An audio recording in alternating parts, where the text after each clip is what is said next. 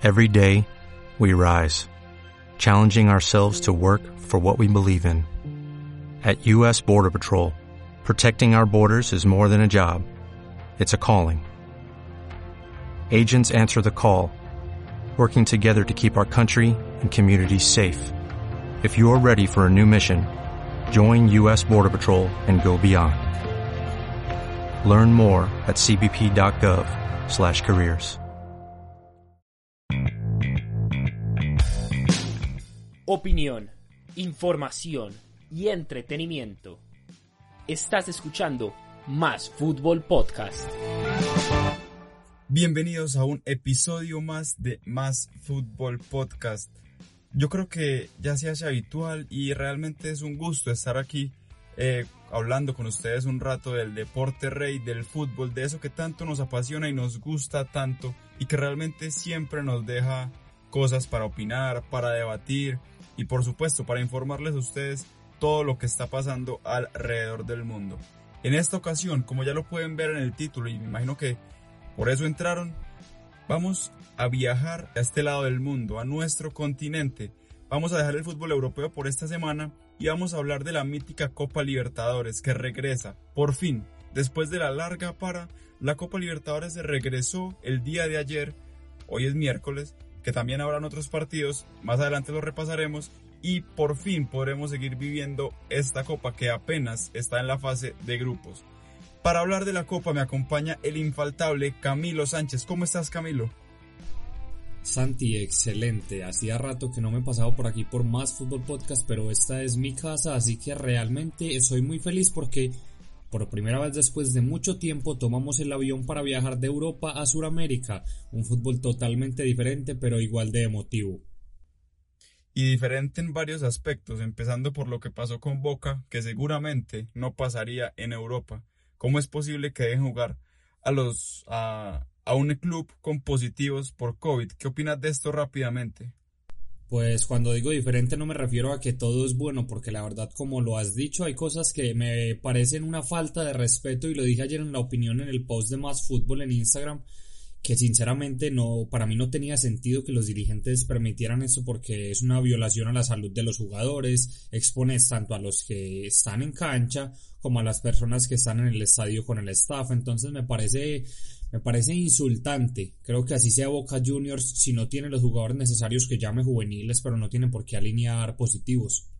Adhiero completamente a tu opinión. Y bueno, ahora sí, sin más preámbulo, pasemos a las más fútbol news que nos las trae Alejandro Moreno en esta ocasión. Bienvenidos a esto que es más fútbol news.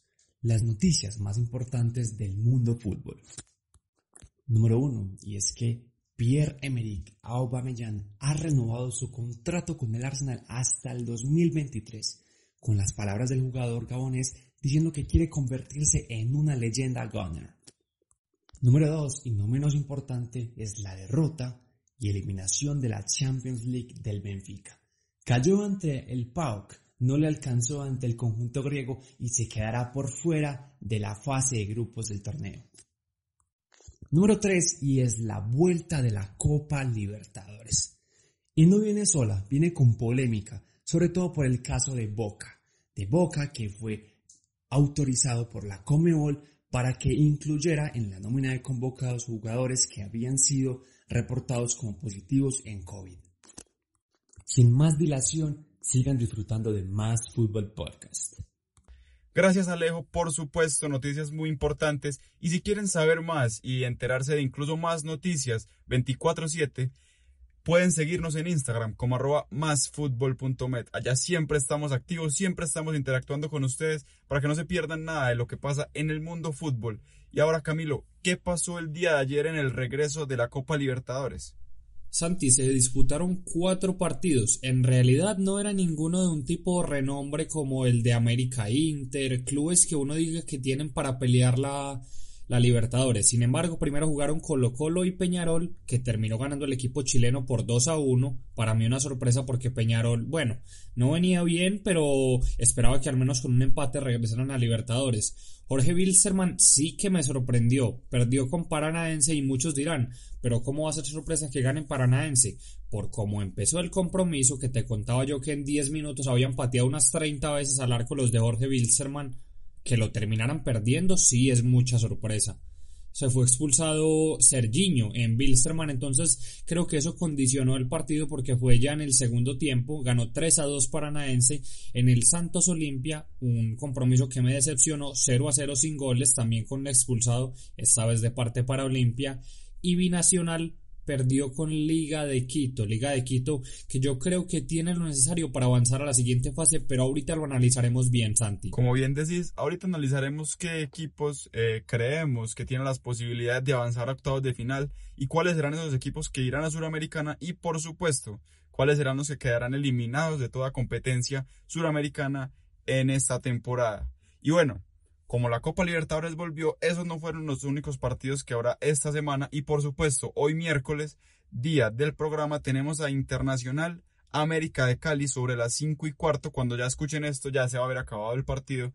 Tenemos a Estudiantes de Mérida contra Alianza Lima, Deportivo Independiente Medellín contra Caracas, un partido que del que se espera mucho, eh, más que todo por el Medellín, pero no desde la parte positiva, sino que se quiere ver cómo va a jugar el Medellín con la triste y desilusionante situación que vive el conjunto paisa. También el día miércoles tenemos Bolívar contra Palmeiras sobre las siete y media de la noche, al igual que Medellín Caracas. Pasamos entonces, ah, me falta un partido también del miércoles, Universidad Católica ante Gremio, un partido bastante atractivo que yo creo que ojalá no se pierdan y apenas acabe ese partido vengan a escuchar el podcast. Luego, eh, ya el jueves tenemos Racing contra Nacional, Defensa y Justicia contra Delfín, Sao Paulo contra River Plate, que yo creo que es el plato fuerte de esta fecha. Eh, además de ese mismo día, Libertad Boca Juniors, Sao Paulo River Plate a las 5 de la tarde y Libertad Boca Juniors a las 7. O sea, no hay excusa para perderse esos partidos. Ahora, ¿qué terminará pasando con el partido de Boca? Amanecerá y veremos. Ojalá nada grave que la verdad sería echar a la basura todo un proceso que se está haciendo para poder volver a jugar. Y Independiente del Valle contra Flamengo, los dos campeones de América el, la temporada anterior, Junior contra Barcelona de Guayaquil, que se juegan la vida, y Tigres ante eh, Guaraní. Tigre ante Guaraní. Un partido que parece más de Copa Suramericana, pero sí, es de la Copa Libertadores. Más adelante repasaremos quiénes creemos que avanzarán. Camilo, ¿cuál es el partido más atractivo para esta fecha? Santi, por lejos, muy lejos, creo que es el Independiente del Valle contra Flamengo. Respeto muchísimo el hecho de que se enfrenten River Plate contra Sao Paulo, pero tener el campeón de la Suramericana otra vez enfrente al campeón de, de la Libertadores, porque ya los vimos en la, super, en la Recopa Suramericana, y ambos primeros de su grupo, que algo que ya repasaremos, me parece muy interesante, sobre todo porque antes creíamos que Flamengo era muy superior, pero ahora perdió a su, a su timonel, perdió a Jorge Jesús. Perdió a Jorge Jesús, a propósito, Jorge Jesús también ya se quedó sin club, pues, bueno, está creo que a puertas de quedarse sin club después de haber quedado eliminado de la Champions League eh, contra el PAOK en fase previa, algo completamente inesperado. Eh, el Benfica. Recordemos que estaba dirigiendo el Benfica y ya no podrá jugar la Champions League esta temporada. Pero bueno, no, no nos desviemos del tema. Y antes de entrar a repasar los grupos, escuchemos a Tomás Maya que nos trae un, una pequeña intervención de cómo va esta Copa Libertadores. Saludo cordial para los oyentes de Más Fútbol Podcast. Mi nombre es Tomás Maya y hoy les traigo algunas estadísticas generales de lo que ha sido la Copa Libertadores hasta el momento, la misma copa que se reanuda en la presente semana. Parece que como se detuvo tan rápido la acción de la Copa Libertadores, no se hubieran jugado muchos partidos, lo cual es falso. Se han jugado un total de 62 encuentros, 30 de la fase previa y 32 de la fase de grupos, en los cuales se han anotado 142 goles, 62 de ellos en la fase previa y 80 en la fase de grupos, lo que nos deja un promedio de 2,3 goles por partido y además la mayor goleada ha sido de River 8-0 a Binacional, un paseo total del conjunto de Marcelo Gallardo. El goleador hasta ahora en la competición es Fidel Martínez de Barcelona de Ecuador con 8 anotaciones, seguido de Luis Adriano de Palmeiras con 4 dianas. Sumado a ello, el jugador con más asistencias es Damián Díaz, también de Barcelona de Ecuador. Recordemos que Barcelona de Ecuador empezó la Copa desde la primera ronda preliminar, por eso ha disputado más partidos y, por cuestión de lógica, sus jugadores han tenido más oportunidades de acumular tantos y asistencias. Por último, la estadística final.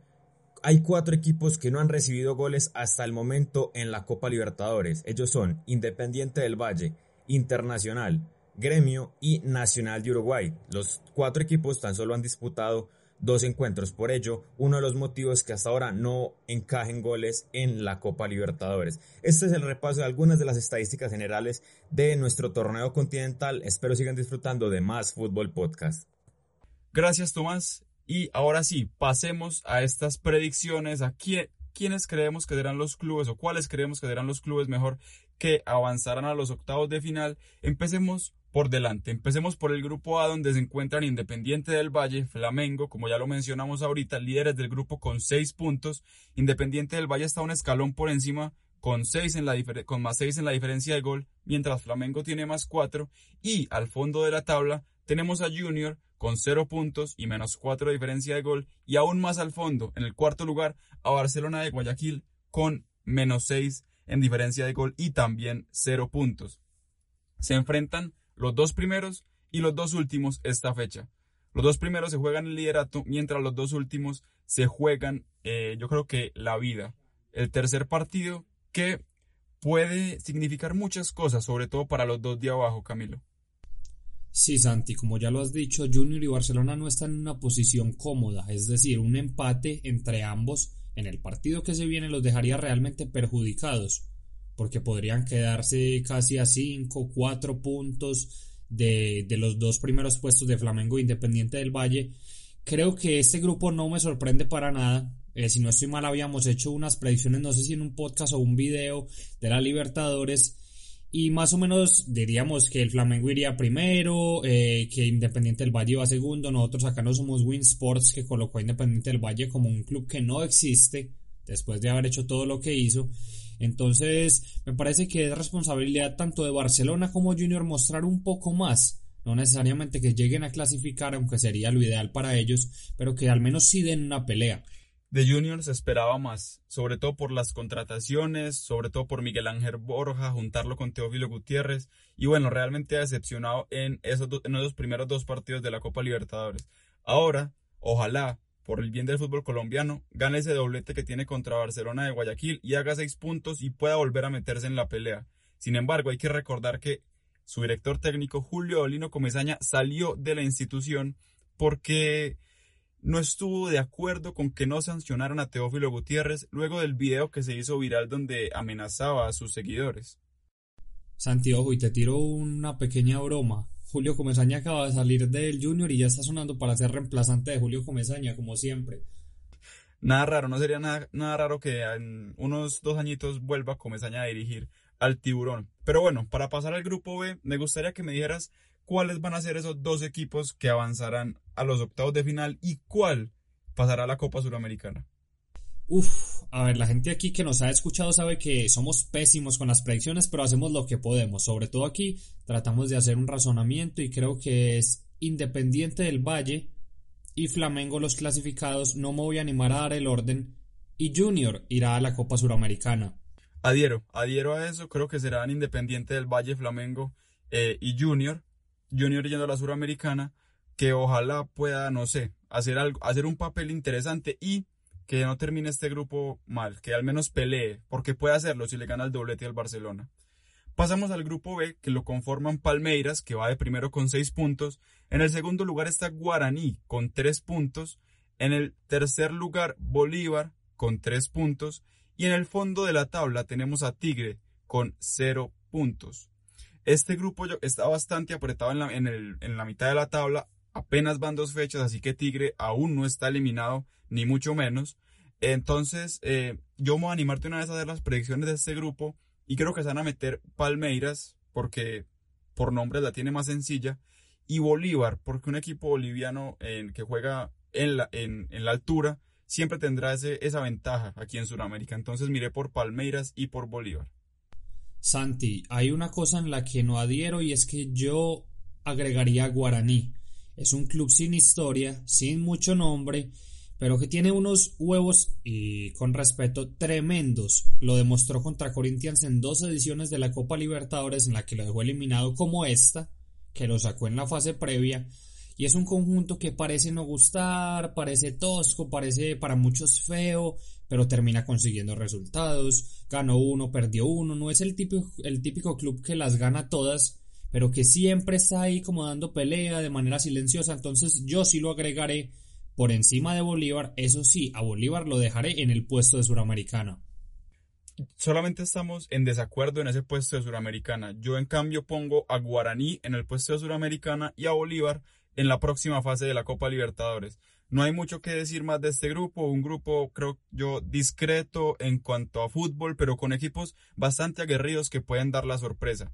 Pasamos al grupo C, que recordemos ya se disputaron los partidos de la tercera fecha y dejó a Atlético Paranaense en el primer lugar con 6 puntos y más 1 en diferencia de gol, Colo en el segundo lugar con 6 puntos también y 0 en diferencia de gol, Jorge Wilstermann, que cayó ante Atlético Paranaense, quedó en la tercera posición con 3 puntos y 0 en diferencia de gol, y Peñarol, el gigante uruguayo, está último, con 3 puntos también y menos 1 en diferencia de gol. ¿Cómo ves este grupo, Camilo?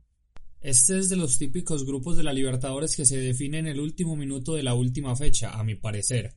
Creo que Paranaense no es el gran equipo, sin embargo tiene con qué clasificarse como primero por lejos, pero no descartaría a Jorge Wilstermann de la pelea, sí a Peñarol, me parece que no es el mismo Peñarol desde antes del parón, obviamente como todos los equipos, tampoco dije aquí algo muy relevante, pero pero yo sí creo que Jorge Wilstermann, según lo que vi, a pesar de que perdió con Paranaense, tiene jugadores y un estilo de juego muy interesante que puede hacerle daño a Colo Colo, eh, ya le hizo daño al mismo equipo brasilero aunque no le ganó. Entonces sí creo que va a estar al menos hasta la última fecha en la pelea.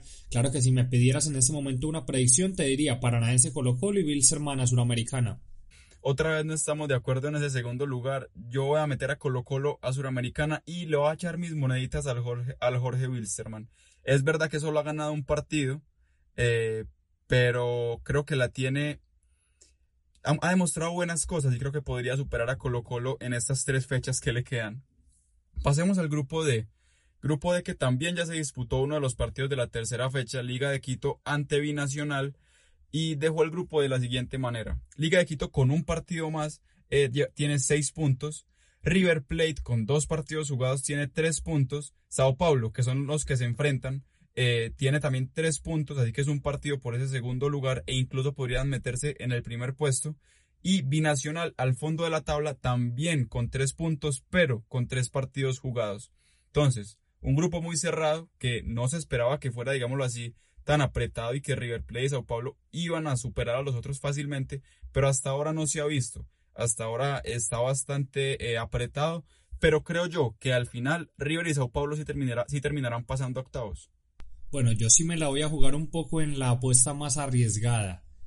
Voy a dejar a uno afuera entre River y Sao Paulo y esta vez será el equipo brasilero. Por lo que he visto no me ha convencido, esto lo hago únicamente desde mi punto de vista, no es que Sao Paulo sea un mal equipo, pero Liga viene bien y River me parece un equipo con mejores jugadores clave. Clave digo jugadores que te pueden solucionar partidos en la Libertadores que Sao Paulo que tiene a uno de los jugadores que más me gusta y más admiro como Dani Alves. Entonces creo que esta vez sí los dejaré en el tercer puesto. Me parece que con lo que he visto no me da para decir que van a, pelear el grupo en el primero o segundo puesto. Después si me equivoco pero así me voy en esta vez. Respetable completamente porque Liga de Quito ha demostrado buenas cosas y del Sao Paulo aún no se ve mucho. Pasamos al grupo E, donde está otro colombiano, otro representante del FPC, eh, que digámoslo así, el que mejor parado está. En ese grupo está primero Internacional de Porto Alegre, con cuatro puntos. Segundo está Gremio de Porto Alegre, que recordamos que ese fue el último partido de la Copa Libertadores antes del parón, donde hubo cuatro rojas por equipo, una batalla campal, y con eso se despedía el fútbol de nuestro continente. Tercero está el América de Cali con tres puntos, solamente un punto menos que los dos líderes. Y al fondo de la tabla, Universidad Católica con 0 puntos. Eh, un grupo que también está muy apretado como todos, realmente esta Copa Libertadores está bastante pareja, pero que al final creo que terminarán metiéndose los dos brasileros, o bueno, no, démosle, no, se terminarán metiendo los dos brasileros y América irá a la Copa Suramericana. Eh, no tengo mucho que discutir en cuanto a esta predicción. Me parece que Inter y Gremio no son los grandes equipos. Inter para mí mucho mejor que Gremio. El equipo de Coudet cada vez juega mejor. Pero me parece que América y Católica aún están un pequeño escalón por debajo. Sobre todo América Católica me parece que sí está un poco más lejos. Gremio que sabemos perdió a su figura como Everton. Sin embargo, sigue siendo Gremio, sigue teniendo grandes jugadores y con lo que tiene le alcanzará para mí para llegar mínimo a los cuartos de final de la Copa Libertadores. Ya eso será un tema para más adelante porque ahora vamos en octavos y ponernos a adivinar para más adelante creo que ya es un tanto arriesgado. En el grupo F está Racing de líder con 6 puntos, dos partidos jugados también nada más. Nacional, no el colombiano obviamente, con 6 puntos, perdón, dos partidos jugados. Estudiantes con 0 eh, puntos y Alianza Lima con 0 puntos. Uno de los grupos más decantados, parecido al grupo A, donde está igual, eh, que también va dejando, va dejando ver cómo va a terminar. Creo que Racing y Nacional clasificarán y le voy a echar mis moneditas a la Alianza Lima para quedarse con ese tercer puesto. Yo creo que la disputa acá más dura es saber quién va a la Suramericana. Si Estudiantes o Alianza, también se las voy a echar a Alianza Lima. Me parece que Racing ha hecho un gran trabajo. Vamos a ver cómo vuelve después del parón, que sabemos que es algo totalmente incierto. Nacional es nacional, entonces me parece que son los dos claros favoritos por lejos y Estudiantes de Mérida mm, no termina de convencerme, entonces sí, ubicaré a Alianza Lima que en este momento está cuarto en el tercer lugar al final del grupo. Es que es eso. Muchos creían que cuando dije estudiantes me refería a estudiantes de La Plata, pero no, es estudiantes de Mérida. Y ahí es donde el equipo peruano creo que en cuanto a jerarquía y a historia y un poco en cuanto a fútbol también está por encima de estudiantes de Mérida, así hayan perdido los dos primeros partidos también. Entonces por eso creo que irá a Suramericana. En el grupo G está el gigante brasilero Santos, en segundo está el gigante paraguayo Olimpia, luego está eh, Delfín de Ecuador y por último Defensa y Justicia con cero puntos. Delfín tiene uno, Olimpia tiene cinco y Santos tiene siete. Bastante apretado entre los primeros dos lugares y Delfín aún da la pelea. Claro que recordemos una cosa, Santos y Olimpia ya jugaron su tercer partido, mientras Delfín y Defensa y Justicia les quedan debiendo ese partido y si Delfín, si Delfín gana, quedaría a un punto de ese segundo puesto. Uy, Santi, este grupo me duele un montón ver a Defensa y Justicia en esa posición. En los partidos que alcancé a ver, pues de los que ya había disputado antes de que, de que se diera el parón por COVID, eh, me pareció un equipo muy interesante. Realmente atacaban bien, pero no convertían las situaciones y en el fútbol es clave. Sin embargo, les daré mi confianza, les depositaré mi confianza para que se clasifiquen a Copa Suramericana encima de Delfín, que es su próximo rival. Santos y Olimpia para mí no son los grandes equipos, pero irán claramente a la siguiente fase de la Copa Libertadores. Yo creo que me he dado cuenta de una cosa, y es que ha estado más difícil decidir quiénes irán a Suramericana que poner los primeros dos lugares en estos grupos, porque Santos y Olimpia creo que están claros para los octavos de final, pero donde Defensa y Justicia le ganen esta fecha del fin, se aprieta mucho ese tercer puesto por pelear Copa Suramericana. Así es, Santi. La verdad es que realmente en los grupos que hemos repasado en su mayoría hay dos grandes equipos más que los otros dos, entonces, y el que viene tampoco va a ser diferente. Yo creo que es una constante de la Copa Libertadores que tiene muy buenos equipos, pero usualmente quedan bien repartidos en los grupos. Siempre hay al menos un, grupo que tiene tres o cuatro equipos buenos que pueden pelear, pero el resto usualmente tienden a tener un equipo ya fijo o casi que los dos eso estoy completamente de acuerdo. Algo también que a veces pasa en la Champions. Siempre tenemos dos grandes, se pueden cruzar Juventus y Real Madrid, pero después ves el tercero y el cuarto y son, no sé, un equipo como el Shakhtar, eh, un equipo tal vez como el Mónaco, que sí te pueden dar la pelea, pero eh, los claros ganadores serían los primeros que mencioné, la Juve y el Real. Cosa que también pasa en la Libertadores, como en este grupo con Santos y Olimpia, o el grupo H, donde tenemos a Libertad, Boca Juniors, Caracas de Venezuela y Deportivo Independiente Medellín, que creo yo es el peor colombiano en esta Copa Libertadores. Lo digo con mucho dolor porque realmente me hubiera gustado ver una mejor presentación del, del Medellín.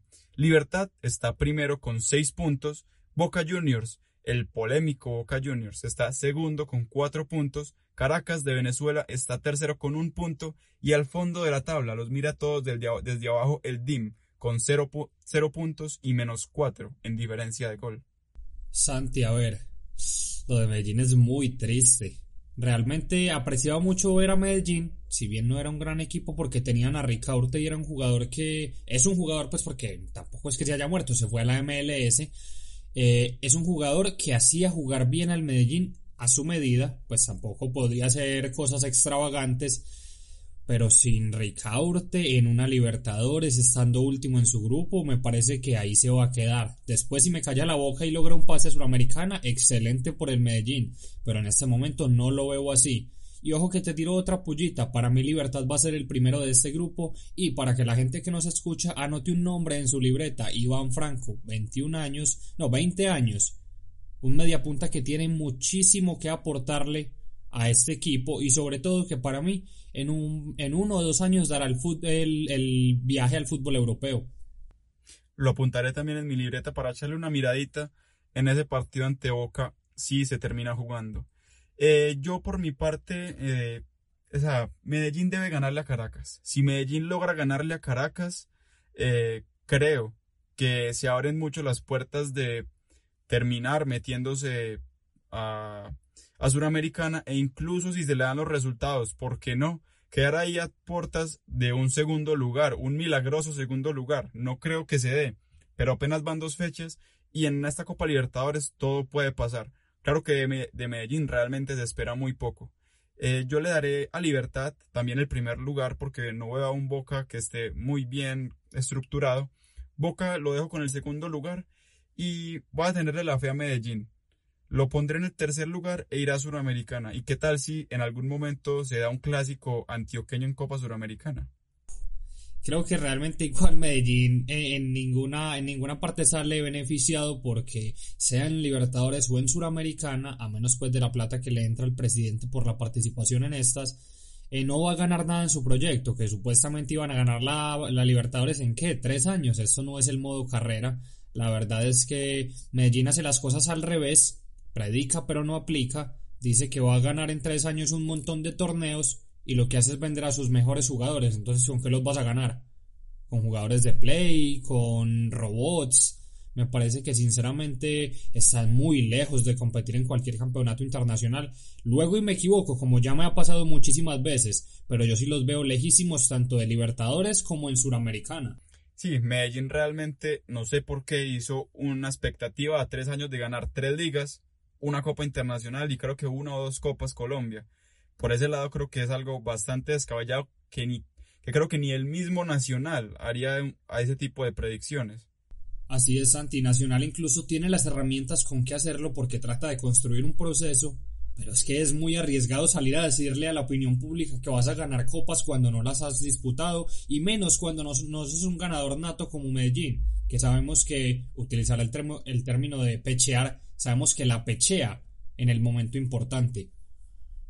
Eh, de eso se trata, de predecir un poco, ver qué pasa, puede que nos equivoquemos, puede que no, aquí casi siempre nos equivocamos, pero eh, lo hacemos tratando de analizar las cosas desde un lado un poco, eh, desde más lo futbolístico, tratar de sacar un poco el corazón siempre y ver qué equipos pueden dar esa pelea.